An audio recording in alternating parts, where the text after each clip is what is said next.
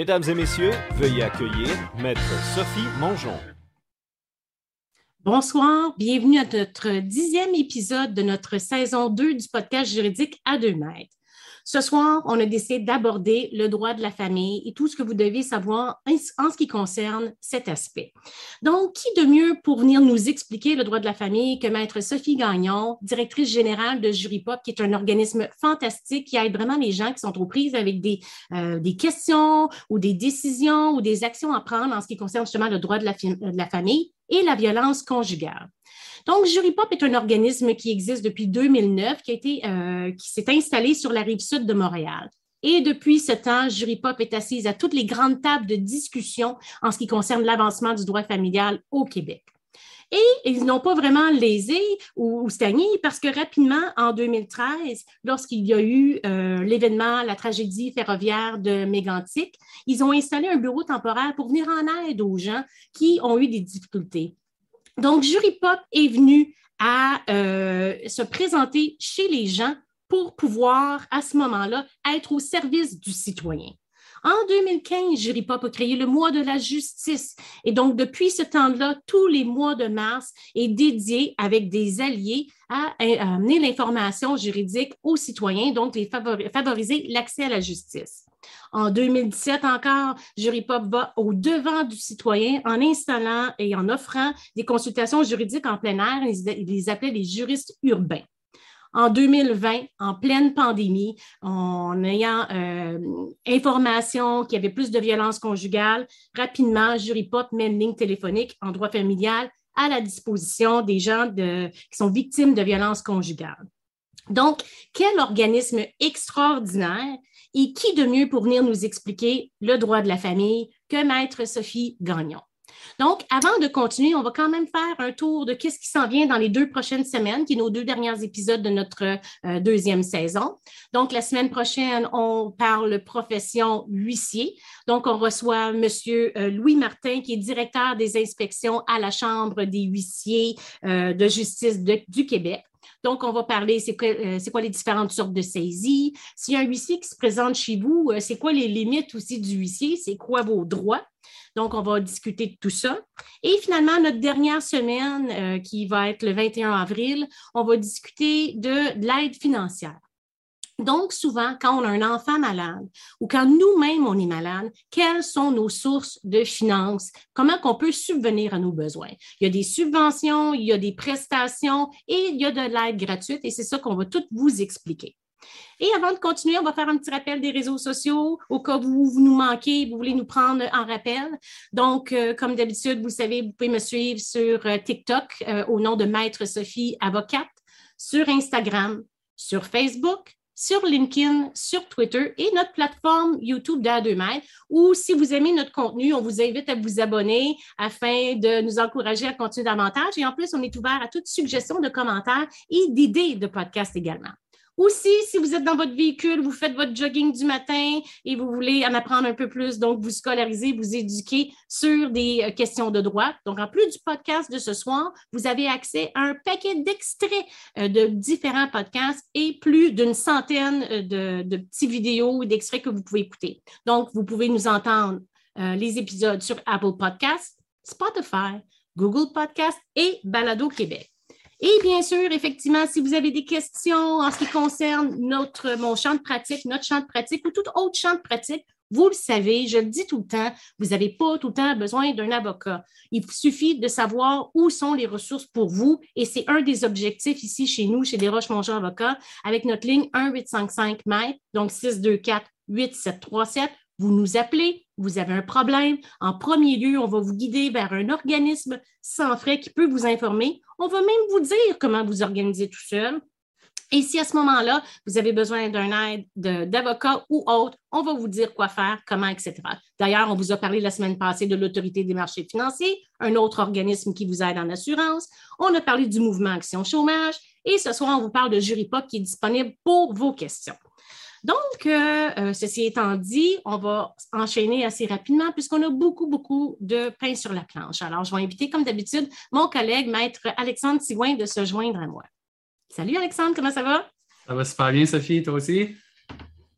Tu étais en vacances, toi, la semaine passé? Ben, une vacance, une vacance forcée, Sophie. Là. je suis bien content d'être là ce soir, par contre, surtout pour le sujet qu'on aborde qui, m'intéresse, mais qui intéresse aussi probablement euh, beaucoup nos auditeurs. Donc, tu l'as mentionné, là, ce soir, notre invité, euh, Maître Sophie Grégoire, euh, Grégoire, Maître Sophie Gagnon, ah. avocate. Mais ça, c'est une autre Sophie qui a. C'est ça, parce que là, j'ai plusieurs Sophie en tête. Là. Ben, comme moi. Exact, exact. La plus importante. fait que voilà, Sophie Gagnon, avocate et directrice générale de, de Jury Pop. elle a aussi été nommée récemment euh, l'une des 25 femmes les plus influentes au Canada. Donc, c'est pas rien. On est, on est honoré d'avoir avec nous ce soir euh, pour, entre autres, son travail exceptionnel qu'elle a fait avec Jury Pop. Donc, tu as parlé de, de, un peu la chronologie, l'historique de Jury Pop. Moi, j'ai quelques statistiques euh, pour toi et nos auditeurs rapidement, parce que c'est assez impressionnant ce, que, ce que Jury Pop réussit à faire dans le milieu juridique et avec la population. Donc, euh, on parle de plus de 4000 personnes qui ont été représentées euh, devant toutes les instances euh, au pays par jury pop.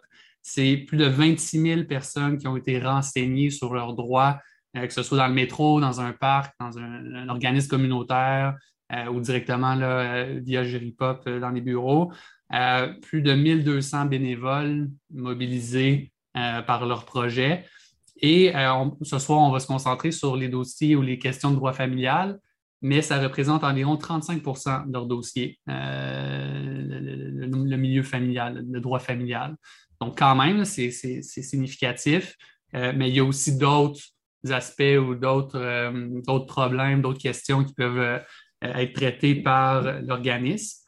bon, au niveau des, des autres statistiques, au niveau des couples au Canada, donc, au Canada, dans le, pays, c'est 80% des gens qui sont euh, en couple, qui sont mariés, et 20% qui vivent en union libre.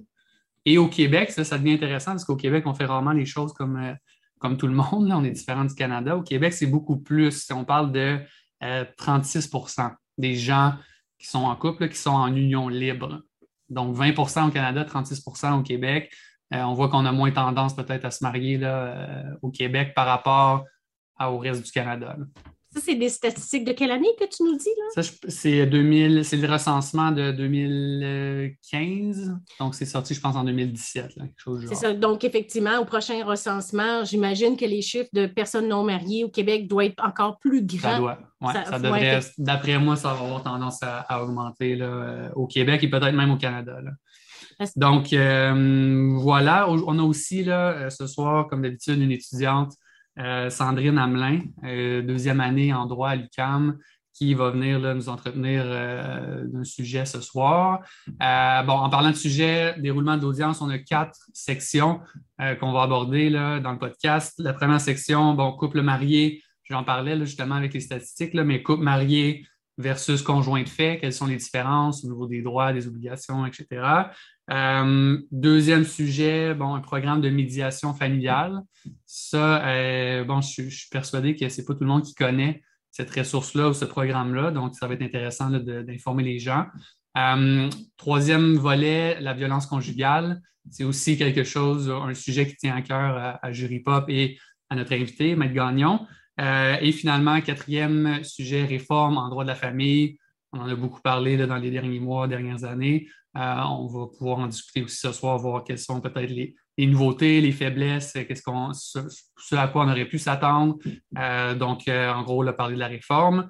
Et comme à l'habitude, à chaque semaine, on vous invite à poser vos questions dans le chat par écrit ou même il va y avoir un lien qui va être affiché où vous pouvez venir carrément poser vos questions dans le, Zoom euh, qu'on a et participer carrément là, au podcast. Donc, euh, au fur et à mesure, n'hésitez pas.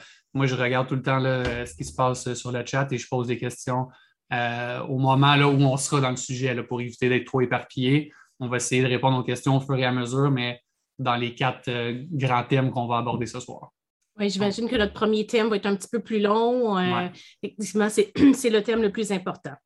Donc, euh, sans plus tarder, on va inviter notre, euh, notre invitée de marque, Maître Sophie Gagnon, directrice générale de Jury Pop. Euh, je le répète, c'est un organisme qui aide les gens à faire valoir leurs droits, des, un organisme qui est disponible aussi, qui donne de l'information. Alors, on va inviter Maître Gagnon à se joindre à nous. Je me, Je suis assez contente qu'elle ait accepté. un horaire euh, extrêmement chargé. Donc, euh, c'est tout un honneur qu'elle ait pris le temps, quand même, un jeudi soir, là, comme ça, de venir discuter avec nous de ce qui la passionne sûrement, le droit de la famille et tout l'accès à la justice. Sophie, je dois avouer, comme je t'ai dit un peu auparavant, moi, je suis éblouie, je suis un peu starstruck. Tu sais, je veux dire, dans notre vie, on rencontre des gens qui, mm. euh, qu'on regarde avec des étoiles dans les yeux, puis qui nous impressionnent, puis qui trouvent, qui, qui emmènent large, puis qui fait vraiment une différence au quotidien. Et euh, Maître Gagnon, euh, pour moi, vous êtes une de ces personnes-là. Donc, effectivement, je vous regarde avec des étoiles dans les yeux. Je suis éblouie, je suis starstruck par vos capacités et vos connaissances juridiques et tout ce que vous faites pour le bien du citoyen. Euh, je vous félicite et je vous remercie. Mais c'est beaucoup trop élogieux. Merci beaucoup, Sophie. Ça me fait vraiment plaisir d'être ici. Maître Sigouin, bonjour, et merci de m'accueillir ce soir. Ben, justement, euh, Alexandre, il disait que Jury Pop, le droit de la famille, c'est quoi? C'est 35% à peu près de, euh, du service ou c'est quoi les autres services que vous offrez? Avec plaisir. Alors, euh, Jury Pop, on a été fondé en 2009 parce qu'à l'époque, quelqu'un qui gagnait 12 000 par année ben, était considéré comme trop riche pour l'aide juridique. alors, on a été fondé afin d'offrir des services juridiques abordables aux personnes qui tombent autrement entre les mailles de notre filet social puis aujourd'hui, ça demeure au cœur de notre mission, à savoir fournir des services juridiques euh, à coût modique à ces personnes-là. Puis au sein de notre équipe de services juridiques abordables, effectivement, c'est peut-être la moitié de nos dossiers qui sont en matière euh, de droit familial. Puis les autres? Donc, on fait du droit civil, euh, droit du logement, des contrats, des choses comme ça. puis on conseille aussi les organisations à but non lucratif sur plein de genres de questions si elles ont des enjeux avec leurs beaux commerciaux, leurs leur, leur contrats, euh, si elles ont des factures qui sont impayées, on peut les, conseiller. Euh, donc, vraiment, on accompagne plusieurs personnes là, et euh, entités dans leurs besoins juridiques du quotidien. Et si on veut vous contacter, justement, le numéro de téléphone ou le, site web, est-ce qu'on peut, on va le donner tout de suite, ou on va le redonner à la fin aussi? Oui, avec plaisir. Alors, c'est jurypop.org pour notre site web.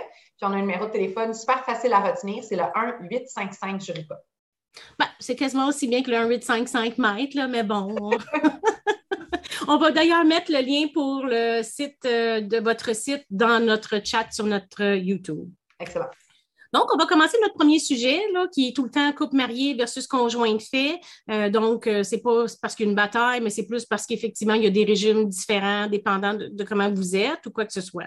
j'ai le goût de vous lancer une, question un peu large. Dans le fond, euh, c'est quoi la différence justement entre un couple marié et un conjoint de fait, grosso modo? Mais c'est super important qu'on en parle parce qu'au Québec, l'union de fait est très, très répandue. Il y a même plus d'enfants qui naissent hors mariage au Québec qu'au sein d'un mariage. Euh, et premièrement, puis deuxièmement, euh, il y a plusieurs personnes au Québec qui croient à tort qu'une fois qu'on a des enfants ou qu'une fois qu'on habite ensemble depuis, disons, euh, un an ou plus, bien, on a la même protection que si on était marié. Puis c'est vrai sous certains régimes, par exemple en matière de droit fiscal, quand, ça fait, quand on fait nos impôts, là, puis ça fait plus que 12 mois qu'on habite ensemble, généralement, on va être considéré au même titre que des époux mais ce n'est pas le cas pour le droit de la famille. Alors, il faut savoir que quand on décide de se marier, il y a tout un régime qui est prévu par le Code civil du Québec qui s'applique à nous automatiquement. Puis l'objectif de ce régime-là, c'est vraiment de protéger les conjoints, puis souvent de protéger la personne la plus vulnérable financièrement au sein d'un couple. Alors, je peux donner des exemples de protection. Euh, le premier, c'est le concept de résidence familiale. Alors, la résidence familiale, ben, c'est le lieu où euh, la famille habite euh, puis exerce ses activités. Puis quand on est marié, la résidence familiale appartient 50-50 aux deux époux. Puis un époux ne peut pas la vendre sans le consentement de l'autre personne. Ça, ça permet, par exemple, de protéger un conjoint qui serait locataire ou qui n'aurait pas son nom sur la résidence familiale. Fait que ça, c'est un exemple. Euh, puis sinon, au moment du divorce, quand on est marié, ben, on peut demander à ce, que, euh, à ce que les biens qui appartiennent à la famille, qui appartiennent au, ménage, soient partagés.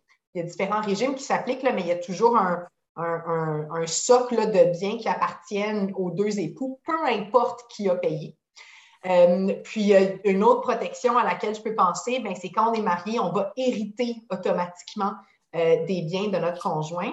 Puis si on pense à l'inverse, mais si on est en union de fait, puis qu'on n'est pas marié, euh, qu'on a des enfants, puis que le conjoint décède, bien, c'est les enfants qui vont hériter, peu importe leur âge, alors que le conjoint pourrait se retrouver sans rien. Euh, donc, euh, donc, voilà, le mariage offre vraiment un cadre juridique là, qui encore, qui protège les personnes les plus vulnérabilisées, Alors qu'au contraire, en matière d'union de fait, jusqu'à présent au Québec, il n'y a pas d'obligation entre les conjoints. Est-ce que pour. Sophie, est-ce que, M. Gagnon, il y a une différence pour l'enfant? Pour que ses parents soient mariés ou qu'ils soient en union de fait, est-ce que pour l'enfant comme tel, il peut perdre des droits, des avantages ou des bénéfices si ses parents ne sont pas mariés versus s'ils sont mariés? Oui et non. En théorie, non, parce que euh, les parents, peu importe leur statut conjugal, ont les mêmes obligations envers leurs enfants. Par contre, dans les faits, euh, ce qu'on constate, c'est que les enfants qui sont issus de couples non mariés se retrouvent désavantagés dans l'éventualité d'une séparation euh, par rapport aux enfants qui naissent d'un couple marié. Pourquoi? Parce que ben, malheureusement, encore aujourd'hui au Québec, dans des couples hétérosexuels, les femmes, bien souvent, surtout quand elles ont des enfants, vont gagner moins que le mari. S'il y a une séparation, c'est la femme qui a ne serait-ce qu'une garde partagée, puis pire encore dans le cas d'une garde exclusive, si elle ne bénéficie pas des protections dont j'ai parlé, à savoir la résidence familiale, le partage des biens, la prestation compensatoire, elle va avoir moins de sous. Puis si elle a mm. moins de sous, ben, c'est les enfants, au final, qui vont en payer le prix. Mais elle a droit quand même à une pension alimentaire, je pense. Mais elle, va pouvoir demander une pension alimentaire pour, pour, les enfants, mais pas pour elle-même. OK. C'est ça une des grosses distinctions. Fait si on résume grosso modo, c'est qu'en principe, quand tu es, marié ou uni civilement, c'est la même chose. Hein, c'est synonyme, tu as des mariages religieux, tu as des mariages euh, civils. Donc, ça, c'est la même chose versus conjoint de fait. Sauf les grandes protections sont au niveau de la résidence familiale. Fait que même si ton nom n'est pas sur l'hypothèque ou quoi que ce soit, tu es protégé et tu obtiens en principe 50 mm-hmm. automatiquement. Tu peux demander une pension pour toi, Exactement. Et euh, aussi, euh, le, patrimoine familial, c'est aussi les, économies et tout ça. Que si tu n'es pas marié, s'il y a le partage, tu n'auras pas tout ça. Oui, ouais, c'est ça exactement. Fait que c'est vraiment le mariage. C'est drôle parce que, tu sais, dans la vie de tous les jours, on y pense comme une aventure romantique. Moi, je me suis mariée cet été, puis c'était pour ça que je le faisais. Euh, sauf que dans les faits, en droit, c'est surtout un filet de sécurité économique qui vise à protéger les personnes les plus vulnérabilisées. Puis on va en parler un petit peu plus tard, mais euh, il y a tellement une grosse différence entre les régimes, puis c'est tellement désavantageux souvent pour les femmes que c'est pour ça que ça fait plusieurs années au Québec qu'on réclame que le droit de la famille soit modifié mm-hmm. pour que même les conjoints de fait soient protégés par le droit. C'est ça, la réforme qui va être notre quatrième point aussi. Mais il y a mm-hmm. quand même des lois qui vont reconnaître certains avantages, ben, les mêmes avantages à des conjoints de fait versus si on est marié, par exemple.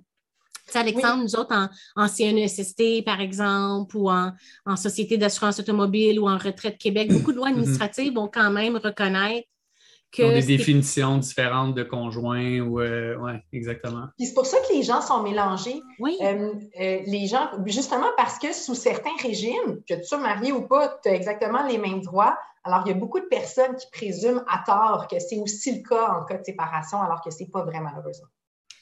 Mais quel conseil que tu donnerais justement aux gens qui ne veulent pas se marier, qui se retrouvent en situation de conjoint de fait? Comme ça? C'est quoi comme leur plan B là? Euh, avant, pendant le mhm. mariage? Est-ce qu'il y a des ben, options? En théorie, là, le plan B, c'est de faire une convention de vie commune. Puis ça, au Québec, ben, on a le bénéfice d'avoir des notaires qui, qui sont des juristes de proximité, qui sont des juristes de la prévention, qui peuvent vraiment conseiller des conjoints sur leurs droits et leurs obligations, sur les avantages de se marier ou non et sur les outils dont le droit, euh, que le droit met à leur disposition pour se protéger, dont un contrat de vie commune. Par contre, dans les faits, c'est rare des conjoints de fait qui font un contrat de vie commune. Fait que ça existe, on peut s'en prévaloir, mais en pratique, ce que les notaires nous disent, c'est que neuf personnes sur dix qui viennent les voir pour des consultations sur des contrats de vie commune, ils repartent et ils ne reviennent plus jamais. ah ouais, OK. Vous, est-ce que vous en faites des, services comme ça, M. Gagnon, à Juripop? Bien, chez Juripop, on n'a pas de notaire. Euh, mais euh, on fait du droit de la famille, donc on pourrait, euh, nos avocats, nos avocates pourraient en faire, mais c'est plus une spécialité des notaires. Mhm.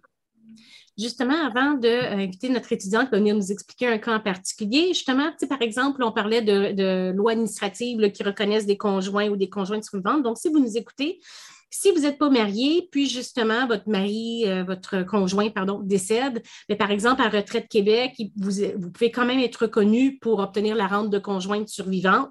Si vous êtes en couple, ou dans le fond, ce qu'on dit, c'est vivre maritalement depuis mmh. trois ans. Donc, une renommée, que c'est reconnu devant tout le monde. Vous n'êtes pas obligé de vivre ensemble. On remarque que ça l'aide un peu à la reconnaissance, mais c'est une renommée générale où ce que les gens savent que vous êtes en couple ou quoi que ce soit. Puis quand il y a un enfant, ben, à ce moment-là, le délai passe de trois ans à un an. donc, c'est pour ça, des fois, qu'effectivement, vous avez raison, il y a de la confusion. Donc, pour une femme, effectivement, ou un homme, hein, on est, euh, qui euh, euh, se sépare puis qui n'est pas marié, il ne peut pas demander de pension alimentaire. Oui, exactement. Il commence à avoir des.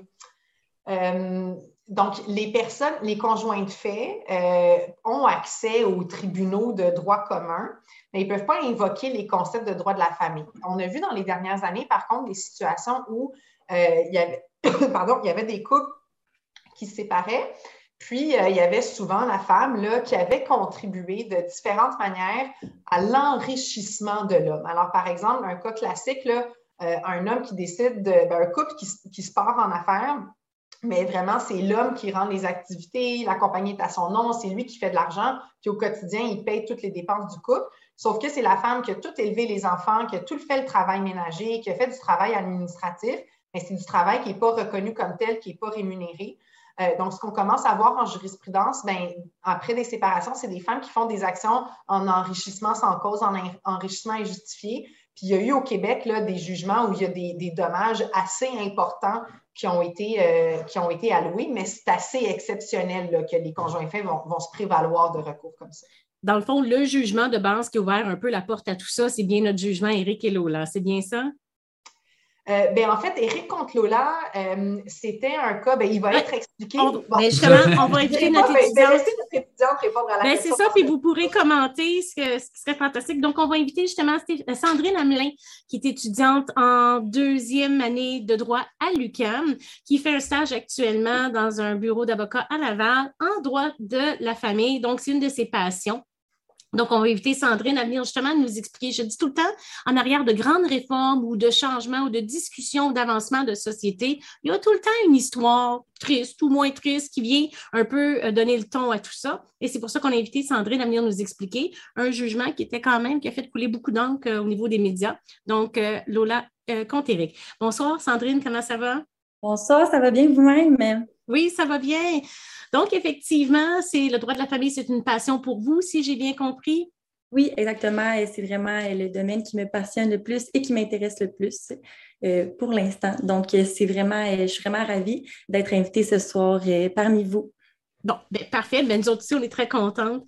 Alors, euh, l'objectif étant de nous expliquer c'était quoi ce fameux jugement-là? Puis ça a duré une couple d'années, cette saga-là, de euh, Lola. C'était la façon qu'on l'exprimait, évidemment, dans, les journaux. Raconte-moi un peu euh, qu'est-ce qui s'était passé. Oui, parfait. Donc, je vais commencer avec un petit résumé des faits. Donc, premièrement, Eric et Lola se rencontrent en 1992. À l'époque, Lola était âgée de 17 ans, puis Eric, 32 ans. Donc, euh, après plusieurs années de vie commune, ils ont eu trois enfants et euh, durant cette vie commune-là, Lola euh, ne travaille pas à l'extérieur du foyer. elle se concentre plus sur la vie familiale et elle accompagne Eric dans ses déplacements à l'étranger car monsieur gère une grosse entreprise à l'échelle internationale. Donc, durant ces années-là, Lola voulait se marier, tandis qu'Éric ne voulait pas. Donc, ils sont restés conjoints de fait durant cette vie commune. Donc, les parties se séparent en 2002. Puis euh, cette même année, Lola dépose une requête pour euh, la garde exclusive de ses enfants, une pension alimentaire pour elle-même et elle avise aussi le procureur général du Québec quant à son intention de contester la constitutionnalité des dispositions du Code civil concernant la pension alimentaire, le partage du patrimoine familial, euh, le régime de société d'accueil et le droit à une prestation compensatoire, des sujets qu'on a mentionnés un peu plus tôt. Donc, pour elle, son but, c'était de euh, prouver que les dispositions euh, du code en question font en sorte que les conjoints de fait n'ont pas les mêmes droits que les conjoints mariés et que ça brime le droit à l'égalité. Donc, pour les décisions antérieures des tribunaux, commençons en première instance. En date du 9 juillet 2009, la Cour suprême, euh, pardon, la Cour supérieure du Québec dit qu'elle ne retient pas les arguments constitutionnels de l'OLA euh, tenant sur les dispositions du Code civil. Donc, malheureusement, euh, c'est rejeté. Lola n'a pas réussi à faire prouver les effets discriminatoires de ces dispositions. On se rend donc en appel. Euh, Lola se rend devant la Cour d'appel qui accueille en partie son appel en déclarant inopérante l'obligation alimentaire en conjoint prévue à l'article 585 du Code civil du Québec. Toutefois, la décision de la supérieure du Québec concernant la constitutionnalité reste la même pour ce qui est de la Cour d'appel et les arguments constitutionnels de Lola sont rejetés. On se rend donc devant la Cour suprême du Canada, euh, donc, qui se pose deux questions constitutionnelles importantes qui sont les suivantes. La première, les articles 401 à 430, 432, 433, 448 à 484 et 585 du Code civil contreviennent-ils à l'article 15.1 de la Charte canadienne? Cet article euh, explique que la loi ne fait exception de personne. Donc, euh, pour prouver la discrimination, euh, Lola devait montrer par prépondérance des probabilités que la disposition du Code civil qui sont en litige, comme j'ai mentionné plus haut, euh, crée une distinction désavantageuse et que ce désavantage est discriminatoire vu qu'il vient d'un préjugé ou l'application d'un stéréotype.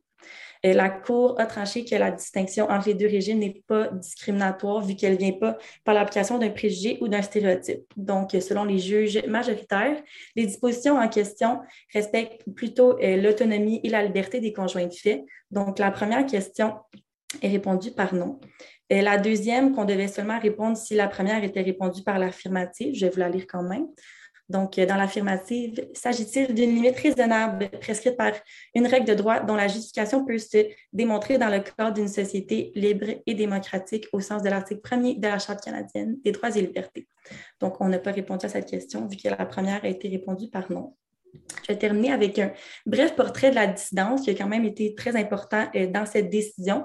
Pour ce qui est du juge Abella, elle était d'avis que les articles prévus au Code en matière de soutien alimentaire et de partage des biens excluaient en effet les conjoints de fait et que c'était une violation de l'article 15.1. Elle défend que euh, les effets de la dissolution d'un couple, que ce soit uni civilement, marié ou euh, conjoint de fait, sont les mêmes et que parfois, euh, il y a plus que la simple volonté de l'individu à vouloir se marier. il y a plusieurs autres facteurs qui font que les gens parfois restent conjoints de fait.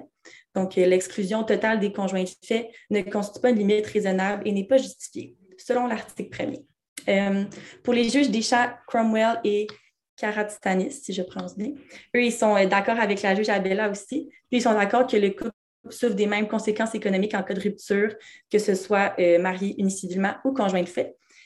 Puis, finalement, la juge McLallen, quant à elle, elle est aussi d'accord avec la juge Abella, mais elle dit que L'atteinte au droit à l'égalité est justifiée au sens de l'article 1er de la Charte, car la loi atteint l'objectif premier du législateur, soit de favoriser le libre choix des individus de se soumettre aux obligations prescrites par la loi. Donc, la Cour suprême a conclu qu'en cas de séparation, les conjoints de fait n'ont aucun droit au soutien alimentaire ni au partage des biens. Donc, on peut conclure que la division et l'importante dissidence est une bonne représentation des opinions qui divergent quand même sur cette question. Puis, euh, je vous redonne la parole pour euh, qu'est-ce qui dit reste. Moi, j'étais sous l'impression, puis là, vous me corrigerez, Maître Gagnon.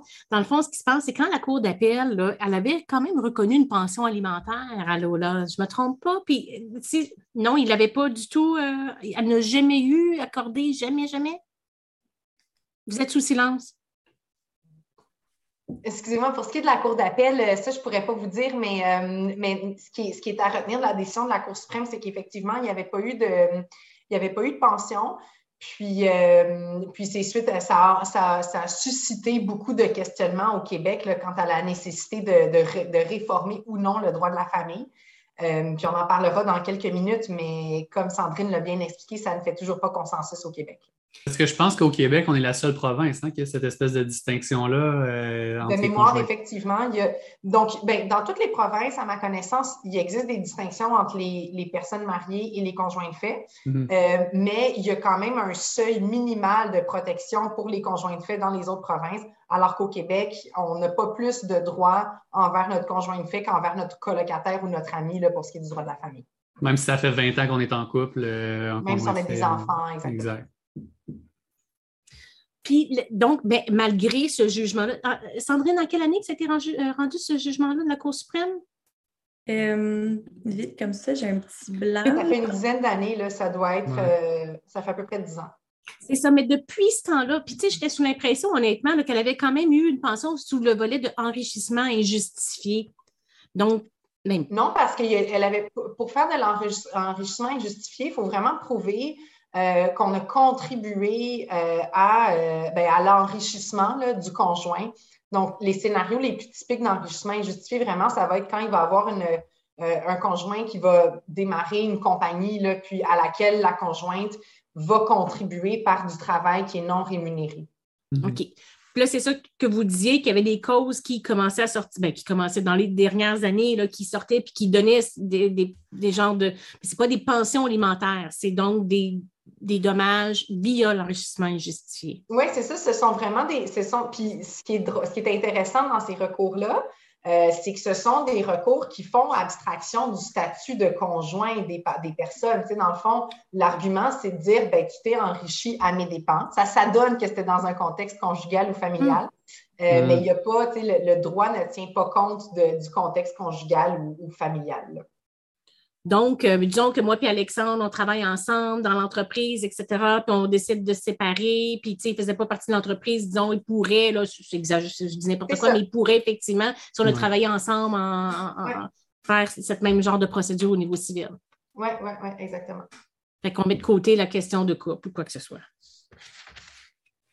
Avez-vous d'autres commentaires à ajouter quant à ça, une couple mariée versus conjoint, fait, où on a pas mal fait le tour des informations de base? Sandrine, toi, qu'est-ce que tu en penses? Euh, ben moi, je trouve que c'est vraiment, premièrement, une décision euh, très pertinente, comme pas mal tout le monde ici. Puis, euh, très intéressant, les distinctions entre les régimes et tout. je ne vais pas me prononcer sur ce que, ce que j'en pense, mais très pertinent à savoir. Puis, je pense que c'est très pertinent aussi d'informer les gens, d'informer les conjoints, euh, telle, telle possibilité qui s'offre à vous, euh, peu importe le régime. Puis euh, très pertinent d'informer les gens comme à travers ce podcast. Donc, voilà. Stéphane, de, de, toute façon, c'est ça l'objectif. Très peu, on donne très peu notre opinion. Notre opinion ne compte pas vraiment. Notre objectif, c'est de vous donner de l'information que vous puissiez prendre vos décisions éclairées merci beaucoup, Sandrine. Je vais te souhaiter bonne chance euh, dans tes études. Tu as encore deux ans devant toi qui t'attend, une troisième année, puis euh, barreau, notariat pour toi? Ou... Barreau pour moi, oui. Barreau, c'est ça. merci beaucoup pour l'invitation. Merci, euh, Sandrine. Merci, bonne soirée. Au revoir. Donc, que tu sois marié ou non, il y a de la médiation familiale qui est disponible au Québec. Donc, ça, c'est notre deuxième sujet. Il y a, euh, j'ai écrit programme de médiation familiale. Donc, euh, qu'est-ce qu'il y a? Est-ce que c'est nouveau, ça, les programmes de médiation familiale? Ça date quoi de pas tant? Euh, ça fait quelques années que ça existe, puis c'est comme ça que ça s'appelle. Le titre est bien placé, c'est vraiment le programme de médiation familiale. Ça a été mis en place par le ministère de la Justice du Québec. Puis de manière générale, au Québec, en matière d'accès à la justice, on essaie de favoriser les, les modes alternatifs de règlement des différends. Euh, et puis, à la base, c'est un programme qui euh, souhaite encourager la, médiation pour les, familles qui se séparent, qui ont des enfants. Euh, donc, c'est un programme qui permet aux couples qui ont des enfants communs à charge de recevoir les services gratuits d'un médiateur ou d'une médiatrice professionnelle pour un certain nombre de séances. C'est grosso modo cinq heures qui sont données aux personnes qui ont des enfants à charge. Ça inclut le temps de préparation du médiateur ou de la médiatrice, mais ça permet quand même d'avoir une première conversation euh, entre les, conjoints, les conjointes avant de se séparer. Euh, c'est un service qui fonctionne vraiment très bien. Euh, puis depuis un an et demi, il y a un projet pilote qui a été lancé pour élargir ce programme-là aux couples sans enfants. On a le droit à un petit peu mmh. moins d'heures, c'est trois heures pour les couples sans enfants. Euh, aux dernières nouvelles, le projet pilote va prendre fin au 30 juin 2022. Euh, mais, euh, mais, à l'heure actuelle, s'il y a des familles ou des couples qui nous, qui nous écoutent, peu importe s'ils ont des enfants ou non, bien, il y a moyen d'avoir accès gratuitement au service d'un médiateur ou d'une médiatrice professionnelle. Qu'on soit marié ou non, est-ce que c'est ce que j'ai compris? Oui, bien ça, ça ne change rien. Ça change rien. le, critère, c'est est-ce qu'on a des enfants communs mm-hmm. à charge ou non? Euh, sauf qu'à l'heure actuelle, peu importe qu'on ait des enfants ou non, grâce au projet pilote, ben, les services sont offerts à tous et à toutes. Euh, puis j'ai aussi envie de parler euh, d'un service de prémédiation qui est offert par des amis de Juripop au Centre de justice de proximité. Alors, les centres de justice de proximité, ce sont des organismes à but non lucratif qui existent un petit peu partout à travers le Québec. Je sais que à deux mètres, c'est écouté partout au Québec. alors, ce n'est pas juste dans la grande région de Montréal qu'on en trouve. Euh, ce sont à la base des organismes à but non lucratif qui fournissent des consultations juridiques gratuites. Et euh, les CJP, les centres de justice, ont été mandatés pour offrir des séances d'information sur la médiation. Euh, donc, ça, permet, c'est un peu comme un service de coaching ça permet aux parents ou aux, conjoints qui souhaitent se séparer de savoir comment se préparer à la médiation, d'avoir des arguments pour essayer de convaincre l'autre partie à aller en médiation. puis ils peuvent, bref, évaluer si la médiation, c'est un processus qui est approprié pour eux ou non. Qu'est-ce qui peut être décidé vraiment en médiation? Est-ce que ça peut faire comme office vraiment d'un jugement ou qu'est-ce que ça peut donner comme résultat? Question. Donc, la médiation, c'est euh, fait devant un professionnel euh, accrédité. Des médiateurs, ça peut être des notaires, des avocats, ça peut aussi être des psychologues, des travailleurs sociaux.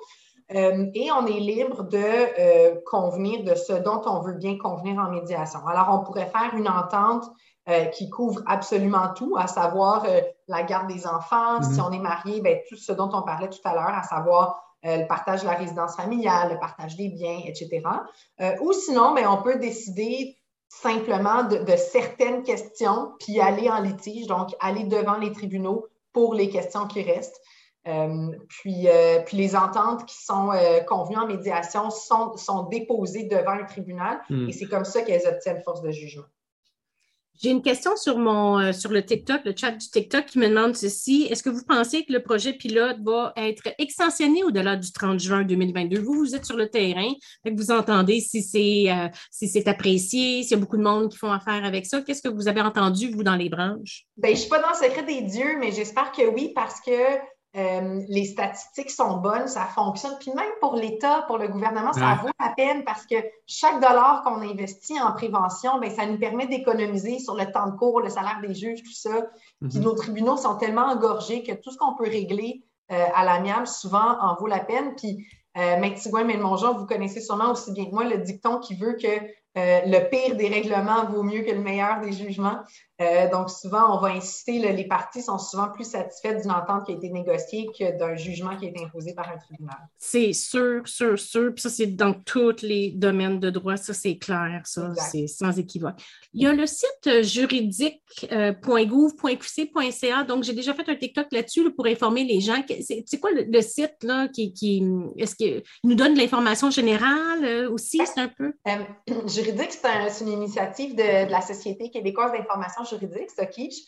Euh, puis c'est un site qui vise à donner de l'information juridique adaptée à la situation des personnes, euh, principalement pour l'instant en matière familiale. Euh, donc, c'est aussi un excellent outil de, référence si jamais on veut avoir, si on veut connaître nos obligations, puis si on veut avoir des informations sur les services, les, ressources qui existent quand, quand vient le temps de, séparer. Il y a d'ailleurs une de mes collègues, Justine Fortin, qui a partagé, qui a, pris part à un podcast de juridique récemment sur la violence conjugale. Alors, c'est une excellente ressource d'information juridique. Mais si on a effectivement de difficultés, puis on veut faire affaire avec un médiateur, on peut trouver euh, le, nom sur, je pense, euh, justice. Oui, il y, a, une banque de médiateurs sur euh, les sites gouvernementaux. puis ce sont des médiateurs qui sont accrédités puis qui s'engagent euh, je disais que le programme de médiation familiale donne accès à des heures gratuites. Une chose qui est importante de savoir, c'est que les médiateurs, les médiatrices qui participent à ce programme-là, ben, euh, s'engagent en échange à, facturer des honoraires raisonnables à raison de 110 de l'heure pour la suite des procédures. Donc, c'est des personnes de confiance auxquelles on a accès sur ce programme-là. Puis chez vous aussi, vous avez des médiateurs, médiatrices accrédités qui peuvent aider les citoyens aussi. Bien, on n'en a pas chez Jury Pop, sauf qu'on accompagne les gens en médiation. Mon équipe en violence, en, droit de la famille, euh, conseille les personnes qui ont fait fréquemment des médiations. Je, reviens peut-être sur le, sujet d'avant, parce qu'il y a une question sur le chat là-dessus, mais si je suis, non marié, je suis en union de fait et que je me sépare, que j'ai euh, des enfants, comment ça fonctionne pour les décisions importantes qui portent sur, je sais pas, l'éducation, la santé, tout ça de l'enfant? Est-ce que c'est est-ce que ça a une différence aussi avec des personnes mariées qui se séparent? Non, ça n'a pas de différence avec les personnes mariées. Alors, euh, la majorité des personnes qui se séparent euh, vont s'entendre sur comment gérer la garde, puis ils vont y aller euh, selon leur bon jugement, selon leur entente. C'est une minorité de parents, qu'ils soient mariés ou non, qui sont en désaccord, qui sont en conflit et qui, là, vont faire appel aux tribunaux pour que les tribunaux déterminent la modalité, les paramètres de la garde des enfants. Donc, il faut vraiment passer par le tribunal si jamais il y a un désaccord euh, sur un aspect important. C'est aussi le genre de question qui peut être tranché en médiation. Ah, bon, parfait. Donc, c'est ça, si je comprends, il y a des grands sujets en médiation, tu peux aborder. Donc, plusieurs, tu peux t'entendre dans l'amiable. Puis, s'il y en a un ou deux que tu t'entends pas, tu peux aller effectivement devant les tribunaux pour ces questions-là. Puis, il y a une entente là, qui, est, qui est prise en médiation. C'est pas entériné par un tribunal. Elle ne fait pas office de, Non, elle fait juste comme une entente. Bien, une partie pourrait demander de la, faire, de la faire reconnaître quand même par le tribunal, mais généralement, les médiateurs, médiatrices vont vont recommander là, que ce soit déposé, mhm. entériné par le tribunal. Puis nous, ce qu'on recommande aussi chez Juripop, c'est qu'une fois que l'entente est conclue, bien, il y a toujours il y a moyen en parallèle d'obtenir des conseils juridiques d'un avocat sur, euh, sur les ententes. Il euh, faut savoir que la médiation, ce n'est pas recommandé dans, dans, toutes les situations. Euh, on va en parler tout à l'heure, mais chez Juripop, on travaille beaucoup en violence conjugale. puis nous, on est d'avis que dans un contexte de violence conjugale, en règle générale, on déconseille la médiation parce que pour, négocier une entente, pour convenir d'une entente qui est, négociée, bien, il faut qu'il y, ait une, euh, faut qu'il y ait une relation de pouvoir euh, équitable euh, et égalitaire entre les parties, alors que dans une dynamique de violence conjugale, bien, au contraire, il y a du contrôle. donc, donc, on décommande, nous, l'accès à la médiation dans un contexte de violence conjugale. Effectivement, je pense qu'on a fait le tour de la médiation familiale, à moins qu'il y ait quelque chose que j'ai manqué. Puis on va pouvoir aborder justement le troisième point qui est la violence conjugale. Donc, euh, violence conjugale, c'est quelque chose qui est vraiment épouvantable. Euh, on pense que ça arrive juste aux autres, mais c'est de toutes les classes, tous les hommes, femmes qui peuvent être. C'est pas juste les femmes qui sont victimes de violence conjugale. On sait que c'est plus plus les femmes que les hommes, mais il y a quand même toutes sortes de violences. Euh, un, chez Jury Pop, je pense que c'est aussi quelque chose qui vous tient extrêmement à cœur. Parce qu'il n'y a pas beaucoup de monde qui est disponible pour entendre les victimes de violences conjugales, à moins que je me trompe. Y a-t-il des organismes qui sont disponibles? Ça parle des maisons des, femmes, quoi que ce soit, mais juridiquement, pour supporter ces personnes-là. Euh, ben, la première ressource à appeler si on est témoin ou victime ou, euh, de, de violence conjugale, c'est vraiment SOS violence conjugale. Alors, SOS violence conjugale, c'est une ressource qui est disponible 24 heures sur 24, 7 jours sur 7, 365 jours par année ce sont vraiment euh, des experts, des expertes en violence conjugale. Fait qu'ils vont être capables d'intervenir, peu importe c'est quoi la situation. Euh, et puis, euh, violence conjugale peut ensuite mettre les personnes en lien avec des avocats, des avocates. il y a un programme qui est administré par l'aide juridique qui s'appelle Rebâtir, qui donne accès à quatre heures de conseils juridiques gratuits. Donc, nous, notre... Ouais, alors nous, notre recommandation chez Juripop, si on constate de la violence conjugale, d'abord, on place un coup de fil à SOS violence conjugale, puis un partenariat entre Bâtir et, SOS violence conjugale qui permet à la personne, sans raccrocher, d'être directement transférée à un avocat, une avocate pour obtenir des conseils juridiques. Par la suite, une fois que tu es prise en charge par Rebâtir, c'est quoi, vous, comment vous les aidez? Parce que je sais que vous avez un bon programme aussi là-dessus, que j'ai. Euh, ben, en fait, euh, Rebâtir est né d'un projet de, jury pop qu'on a lancé pendant la pandémie.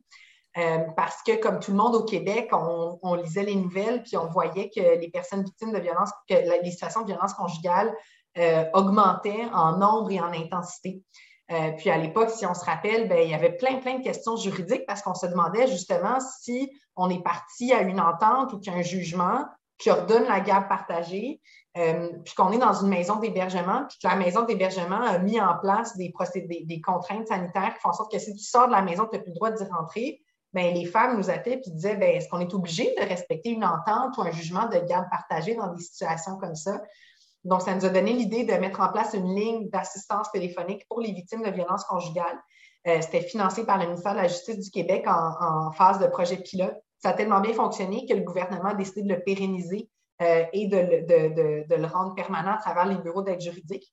De notre côté, chez Juripop, ce qu'on fait, c'est qu'on euh, représente gratuitement euh, en ce moment, le 22 de mémoire personnes qui vivent la violence conjugale. On les représente dans leur procédure en droit de la famille et en droit de la jeunesse. Puis, on tente de faire reconnaître leur réalité par les tribunaux de, droit de la famille. parce qu'une chose qu'il faut savoir, Maître Monchon, Maître Tigouin, c'est que malheureusement, là, au Québec, il existe un décalage très important entre la réalité de la violence conjugale puis les décisions qui sont rendues par les tribunaux. Qu'est-ce que je veux dire par là? C'est que euh, il n'est malheureusement pas inhabituel de lire dans un jugement Monsieur est, un, conjoint violent, virgule, mais il est un bon père. Puis ça, ça n'a pas de sens parce que dans les faits, les études euh, sont unanimes. Euh, quand il y a de la violence entre les parents, les enfants en sont victimes, mm-hmm. que ce soit des victimes directes ou des victimes indirectes. Être témoin de violence conjugale, euh, ça va avoir un impact négatif sur l'attachement, sur le développement cognitif, sur, le, sur la progression scolaire. Alors, c'est erroné là, de considérer que, que, les enfants ne sont pas affectés par les dynamiques de violence conjugale. Or, euh, c'est ce que certains tribunaux euh, continuent d'affirmer dans des décisions. Alors, la mission qu'on s'est donnée chez Juripop, ben, c'est de faire changer la vapeur euh, et de s'assurer d'avoir des décisions en droit de la famille qui tiennent compte des particularités de la violence conjugale. Comme vous espérez quoi? Comme je disais tantôt, vous êtes vraiment assise aux plus grandes tables de, grandes discussions pour l'avancement. De... Qu'est-ce que vous aimeriez qu'il se passe? Ça serait quoi l'idéal pour vous? Là? Bien, nous, ce qu'on veut, c'est d'assurer la protection des victimes de violences conjugales, que ce soit les, les, euh, les, mères. C'est vrai qu'il y a des hommes qui sont victimes de violences conjugales, mais c'est beaucoup plus fréquemment des femmes. C'est vraiment une dynamique genrée. Euh, donc, que les, que les mères ou les, enfants soient protégés. Euh, on a obtenu un super jugement récemment dans une situation de violence conjugale qui était très, très, très tendue. On a eu un long procès euh, et puis, euh, ce qu'on demandait, c'était que la violence était tellement, euh, était tellement présente qu'on demandait à ce que notre cliente, la femme, obtienne la garde exclusive des enfants. Puis ça, il faut savoir que c'est difficile à obtenir mm-hmm. parce que généralement, les juges vont vraiment préférer vont prendre pour acquis que l'enfant a besoin de voir ses deux parents, que c'est ça qui est optimal pour l'enfant, puis souvent, mais c'est ce que les deux parents vont vouloir. Puis nous, ce qu'on plaide, c'est que dans des situations de violence conjugale, quand la violence est encore patente, euh, ben, la garde exclusive doit être confiée à la mère euh, parce que sinon, les enfants vont soit être victimes de violence conjugale ou sinon, ben, vont être instrumentalisés par le conjoint violent euh, pour contrôler la mère des enfants. Donc, dans ce jugement-là, on a obtenu la garde exclusive. Puis dans ses conclusions, le tribunal a dit euh, madame va conserver la garde jusqu'à ce que monsieur ait fait de la thérapie et qu'il se soit responsabilisé et qu'il ait pris conscience euh, du comportement inacceptable et violent qu'il avait envers madame. Puis ça, c'est super important parce que tous les experts, les experts en violence conjugale vont vous dire euh, ce qui manque en matière de violence conjugale, c'est de la responsabilisation de la part du conjoint violent. Puis même des fois, dans les médias, on va lire Ah, tu sais, monsieur était fâché, il était triste c'est un choix qu'on fait d'être violent, d'utiliser les enfants, de contrôler notre ex-conjointe. Euh, donc, ça, c'était vraiment une victoire pour nous de voir que le tribunal a, vraiment compris que, le conjoint, s'il se responsabilisait, pouvait euh, euh, assainir la dynamique, puis a responsabilisé monsieur pour mettre fin à, la violence et que c'était une condition de, de fin de la garde exclusive. J'étais sous l'impression, justement, tu sais, comme quand il y avait de la, violence conjugale, bon, on se sépare, le partage du patrimoine familial, etc. Mais j'étais sous l'impression que les poursuites au civil, tu sais, c'était pas quelque chose qui était commun comme tel. Puis j'ai mis la main en 2021, il y a quand même eu cinq décisions majeures qui ont été rendues. Est-ce que c'est nouveau? C'est-tu parce, qu'on, parce que je viens d'en prendre connaissance? Ou dans les dernières années, en plus du partage, il y a des, euh, dommages moraux, euh, non pécuniaires, etc., qui sont donnés. C'est-tu quelque chose de nouveau ou ça date depuis belle lurette? Oui, non, non, c'est un, mouvement qui est récent, euh, que, les, que les personnes se tournent vers les tribunaux de droit civil pour obtenir des dommages. il y a quelques décisions qui ont été recensées. puis, c'est une mouvance qui est intéressante parce que, évidemment, ça a des conséquences. On être victime de violence conjugale, on peut perdre son emploi, on peut avoir des enjeux de santé mentale, euh, ça vraiment, ça change la vie d'une personne. Euh, c'est des décisions intéressantes qui ont été rendues. Euh, par contre, c'est des décisions qui ont souvent minimisé les dommages moraux. Alors, on va avoir tendance à, les dommages moraux pour souffrance psychologique, on va avoir tendance à compenser la violence physique, mais moins la violence psychologique. Mais c'est sûr que c'est une avancée intéressante. Est-ce que ça, c'est vraiment distinct de, par exemple, un litige pour une séparation? C'est vraiment un, autre recours ou ça peut être inclus dans les démarches de divorce ou de, de, garde d'enfants? Euh? oui, ben, c'est une excellente question parce qu'on peut voir les deux. Euh, on peut voir les deux. Il y a des recours qui sont civils, autonomes. Et par exemple, s'il y a de la violence conjugale puis qu'il n'y a pas d'enfant puis qu'il n'y a pas de mariage, ben, mhm. il n'y aura pas de procédure en droit de la famille. Mais on pourrait quand même se tourner vers les tribunaux pour obtenir des dommages. Euh, sinon, effectivement, des avocats en droit de la famille peuvent demander des dommages dans le cadre de procédures en divorce ou en droit d'accès ou en séparation. Ah, c'est ça. J'ai vu, par exemple, dans une décision où il y avait eu de la violence conjugale pendant le mariage, il insultait, criait après la victime, il l'a frappé à quelques occasions. Euh, lui, dans le fond, le fautif niait qu'il avait été violent verbalement et physiquement. Puis en bout de ligne, euh, la dame avait reçu 2 000 à titre de dommages compensatoires, 5 000 de dommages moraux et 10 000 à titre de dommages exemplaires. Euh, il n'y a pas de montant d'argent pour, mais on voit quand même que c'est un début. Puis on sait qu'au Québec, on est très, très, euh, on garde la bourse serrée en ce qui concerne les dommages moraux. On ne veut mhm. tellement pas devenir comme aux États-Unis où les, les, montants sont extraordinaires. Mais quand même, je vois un avancement par rapport à tout ça parce que je n'avais pas vu de décision qui donnait, j'en ai un autre qui a donné au moins une trentaine de mille. J'avais jamais vu vraiment de décisions qui donnaient des dommages moraux, etc. Oui, effectivement. Donc, on va voir, c'est sûrement une tendance là, qui va, plus c'est connu, plus les avocats vont savoir qu'ils vont le plaider, qu'ils vont demander. Si vous aviez justement un conseil pour une personne qui vit euh, de la violence conjugale, pouvez-vous me répéter c'est quoi les démarches qu'elle devrait faire rapidement? La première chose à faire si on est témoin ou victime de violence conjugale, c'est d'appeler SOS violence conjugale. C'est vraiment la, chose numéro un à faire, ne serait-ce pour se renseigner. Puis après ça, SOS violence conjugale, c'est un carrefour de ressources euh, qui vont pouvoir mettre la personne en lien, que ce soit des ressources d'hébergement, de transport, euh, ou des avocats de chez Rebâtir, vraiment, là, qui vont s'assurer d'assurer la sécurité des, personnes victimes de violences conjugales. Je pense aussi que j'ai vu que vous avez des balados, euh, qui, quatre blocs de balados qui informent justement aussi c'est quoi la violence conjugale, puis les aides, puis les outils, etc. Ça que ça aussi, vous disponible sur votre site. On, on, est en train de constituer une banque d'avocats, d'avocates qui sont spécialisés en violence conjugale et en violence sexuelle.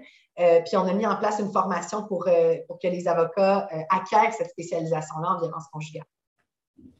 C'est fantastique, c'est super ça. Le tribunal, justement, le tribunal spécialisé en violence sexuelle et conjugale, est-ce que ça va, ça va changer quelque chose? Est-ce que c'est déjà en place? Est-ce que pour les gens là, qui, qui peut-être vivent cette situation-là, qu'est-ce que, qu'est-ce que ça pourrait changer pour eux? Bien, le tribunal spécialisé, ça donne suite aux recommandations du rapport Rebâtir la confiance, puis ça concerne seulement le droit criminel. Euh, donc, c'est quand on porte plainte à la police, euh, quand les tribunaux spécialisés vont, il y a des projets pilotes là, qui ont été annoncés il y a une semaine ou deux, euh, quand le, tribunal spécialisé sera déployé à la largeur du Québec, ce qu'on va voir, c'est vraiment un, renforcement au niveau de l'accompagnement psychosocial et judiciaire des, et juridique pardon, des personnes victimes.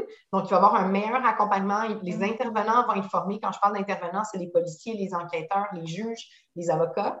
Euh, mais depuis tout à l'heure, on parle du droit de la famille. Puis nous, chez Juripop, c'est une des choses qu'on dénonce, c'est le fait que c'est pas juste en droit criminel qu'il faut faire des efforts, c'est aussi devant les tribunaux civils, les tribunaux, les tribunaux administratifs. Là aussi, il faut qu'on ait des spécialités, plus de formation en violence sexuelle et en violence conjugale.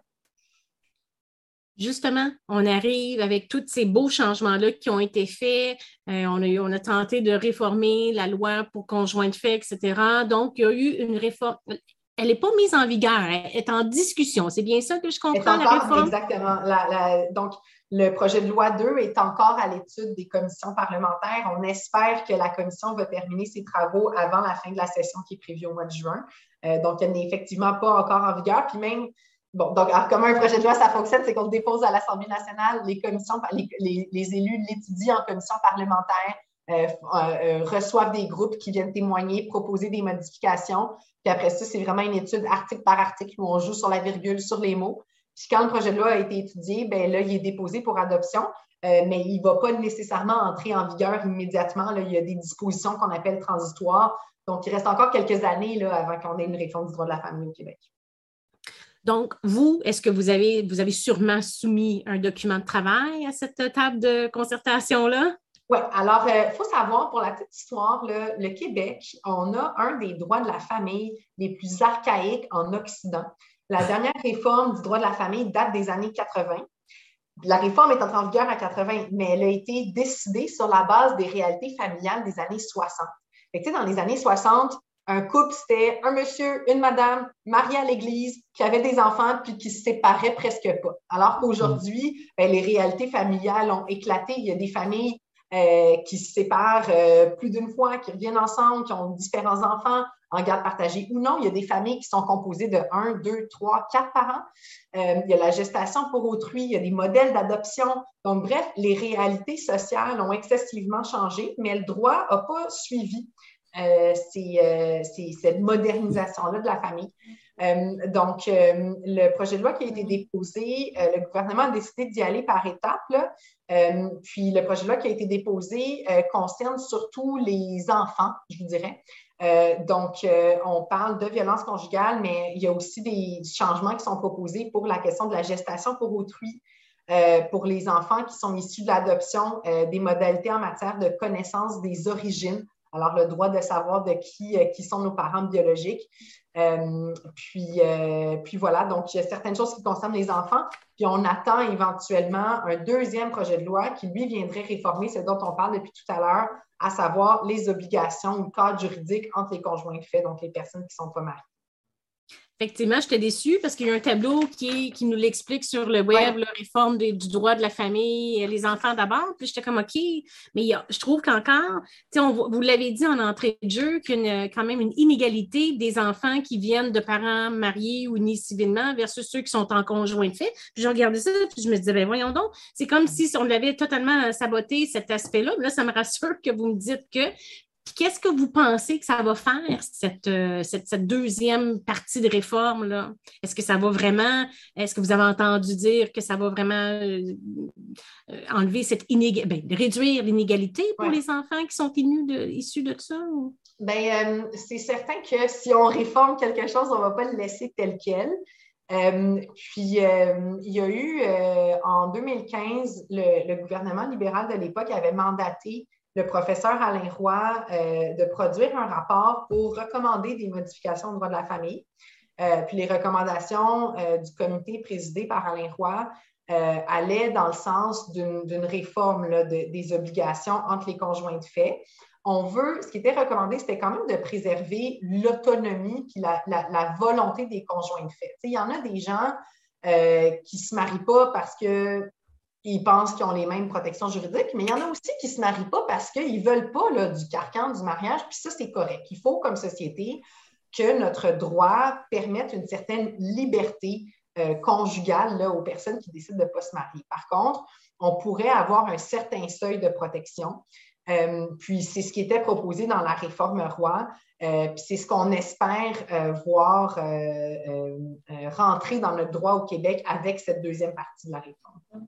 Donc, se rapprocher peut-être un peu du droit qui est prévu dans les autres provinces canadiennes. Parce qu'on parlait tantôt, il y a une espèce de seuil minimal qui protège en partie, du moins, euh, surtout la, J'imagine que l'idée, c'est de protéger la personne la plus vulnérable du couple, surtout au niveau financier.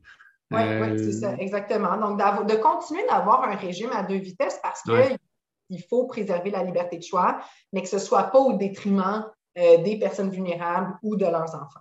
Mhm. Dans le fond, j'ai mis la main sur justement une réflexion sur la réforme du droit de la famille du barreau du Québec. Puis, dans le fond, pour la question de pension alimentaire, là, ça, c'était une chose qui était totalement différente du conjoint ou de la conjointe qui était euh, plus vulnérable. Mais ce que je trouvais qui était vraiment intéressant, j'espère qu'il va être disponible, c'est qu'à partir du moment où un enfant, peu importe que tu sois marié ou non, les euh, obligations financières vont être automatiquement les mêmes choses.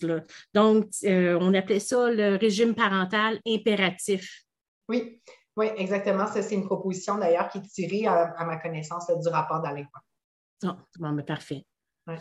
Donc, dans combien de temps vous pensez que ça va rentrer en vigueur, cette réforme-là? Ben, écoutez, il faut que je vous dise, moi, je me souviens, euh, puis pour les gens qui nous écoutent, ils ne savent peut-être pas que les avocats, euh, à chaque début d'année, on va à ce qu'on appelle la, cérémonie de la rentrée judiciaire. Maître Mongeon, Maître Sigouin, peut-être que vous connaissez ça. Euh, c'est l'ouverture des tribunaux. Donc, dans l'ancien temps, ben, les tribunaux, tout le monde est en vacances l'été. Là, aujourd'hui, les juges travaillent l'été, mais on a quand même gardé cette habitude-là. Au mois de septembre, dans toutes les palais de justice, il y a comme une cérémonie protocolaire, puis il y a plein d'invités de marque qui viennent parler pour souligner le début de l'année judiciaire. Moi, je me souviens, ça devait être en 2019. Euh, je vais à chaque année, j'adore ça. Puis la ministre de la Justice à l'époque, c'était Sonia Lebel. Puis elle, elle a promis qu'elle allait, d'ici la fin de l'année, déposer deux projets de loi euh, pour réformer le droit de la famille, un sur la filiation, l'autre sur la conjugalité. Automne 2019, qu'est-ce qui s'est passé avant la fin de la session parlementaire? Une pandémie. La pandémie est encore en cours. On comprend que ça a évidemment bouleversé l'agenda législatif, mais on l'attend toujours. Euh, je ne crois pas, je serais bien surprise que la deuxième partie euh, de la réforme soit déposée d'ici le mois de juin. Ça va sûrement falloir attendre à l'année prochaine, mais on espère que ça va l'être parce que c'est la, partie la plus importante. Puis encore une fois, on espère que celle de la filiation, ben, ça va être qu'elle va être adoptée, que la commission va pouvoir finir son travail dans les prochaines semaines. Donc, si justement euh, on a des questions puis on ne sait pas à qui s'adresser, je vais vous demander de répéter votre numéro de téléphone. Donc, pour Pop, si vous avez des questions, vous communiquez avec quel numéro de téléphone? Si vous avez des questions en droit de la famille, ben c'est Jurypop qu'il faut appeler. On est au jurypop.org ou 1-855-Jurypop. Euh, puis on offre des conseils juridiques abordables à raison de 65 de l'heure aux personnes qui ne sont pas admissibles à l'aide juridique, mais qui n'ont pas assez de sous pour payer les honoraires d'un avocat en pratique privée. Donc, on a une équipe d'avocats spécialisés en droit de la famille qui peuvent conseiller les personnes sur tous les sujets dont on a discuté ce soir. Fantastique. Quel organisme. Alors, euh, merci beaucoup, Maître Gagnon, d'avoir euh, accepté de venir discuter avec nous ce jeudi soir et puis euh, de partager toutes ces informations-là qui sont vraiment importantes pour, pour, pour tous ceux qui sont en couple ou qui ne sont pas. L'important, c'est de savoir ses droits et surtout, surtout, je me répète, savoir où s'adresser. Fait que merci beaucoup, Maître Gagnon. On apprécie vraiment que vous avez pris le temps de nous jaser. Ça m'a fait plaisir d'être là. Bonne fin de soirée. merci. Bonne soirée. Donc, effectivement, Alexandre, un autre podcast où on vient expliquer, puis je sais que, tu sais, moi, je suis avocate, je devrais prêcher pour ma paroisse, mais avant tout, tu sais. que je me disais tantôt, Sophie, quand tu mentionnais, pas besoin d'un avocat, jamais. mais c'est parce qu'il y en a des services abordables selon votre budget, puis tout, tu sais, selon vos capacités, selon vos besoins. C'est tellement important. Je trouve qu'au Québec, on est vraiment, on est choyé au niveau des lois sociales. On a le, notre le bonheur de notre citoyen ou de notre collègue. on veut vraiment que ça. On, est une belle société, puis ça, c'est des, organisations qui sont aidées, financées par notre gouvernement. Puis il y a aussi des sites comme le juridique, comme qu'on a discuté tantôt. On a l'autorité des marchés financiers, on a le mouvement Action Chômage, tous des organismes qui sont là bien avant pour désamorcer la bombe avant qu'elle explose. Bon, si elle a explosé, bon, à ce moment-là, les avocats ont du travail, mais avant ça, il y a d'autres organisations qui sont disponibles pour nous. Je trouve ça vraiment bien. Je pense qu'on va déclarer notre euh, audience et notre séance levée. Ça t'en pense? Oui, oui, oui, c'était super intéressant. Puis euh, j'en ai appris, comme à chaque semaine. J'en apprends chaque semaine. Donc, euh, très bien. Donc, on va remercier donc, euh, euh, je te remercie comme d'habitude d'être là avec nous. On va remercier Simon, notre réalisateur, Véronique, notre graphiste Better Marketing, Patrick René, notre directeur des opérations. Je remercie Sophie Gagnon d'avoir pris le temps de nous jaser, notre étudiante en droit, Sandrine Hamelin, qui est venue nous expliquer un super jugement, Éric Conclola, et toute la production de À deux mètres. Ça a l'air de rien, mais on travaille fort pour vous présenter euh, des épisodes à toutes les semaines avec de, de l'information juridique et de l'information pertinente pour vous aider à prendre des décisions éclairées. Comme d'habitude, vous pouvez nous suivre sur les réseaux sociaux ou au courant de la semaine, on va vous mettre des extraits. On va vous mettre le lien au podcast et en même temps, vous pouvez voir plein de podcasts antérieurs et plein d'extraits antérieurs. TikTok, Instagram, Facebook, LinkedIn, Twitter, YouTube. Prenez donc le temps d'adhérer et abonner à nos différentes plateformes. Et puis, évidemment, en rappel, sur les plateformes audio, Apple Podcast, Spotify, Google Podcast et Balado Québec. Je remercie Stéphanie, encore notre technicienne juridique, pour toutes les recherches. Et si vous avez des questions, ben, comme d'habitude, si vous ne savez pas où vous vous adresser, Jurypop ou bien le 1855 mètres MAITRES 624 8737. Et la semaine prochaine, ne manquez pas, profession huissier, tout ce que vous devez savoir. Si vous n'avez pas payé vos comptes, puis il y a quelqu'un qui vous collecte ou quoi que ce soit, on vous informe comment on peut vous en sortir. Et puis, la semaine suivante, vous êtes financièrement en difficulté parce que vous êtes malade ou vous avez un enfant qui est malade. À ce moment-là, on va vous donner toutes les astuces et toutes les subventions et les programmes disponibles pour essayer au moins de euh, vous en sortir financièrement. Si vous avez une suggestion de podcast, vous voulez dénoncer une injustice, le même numéro de téléphone 1 855 micecom Je vous souhaite une bonne soirée et à la semaine prochaine.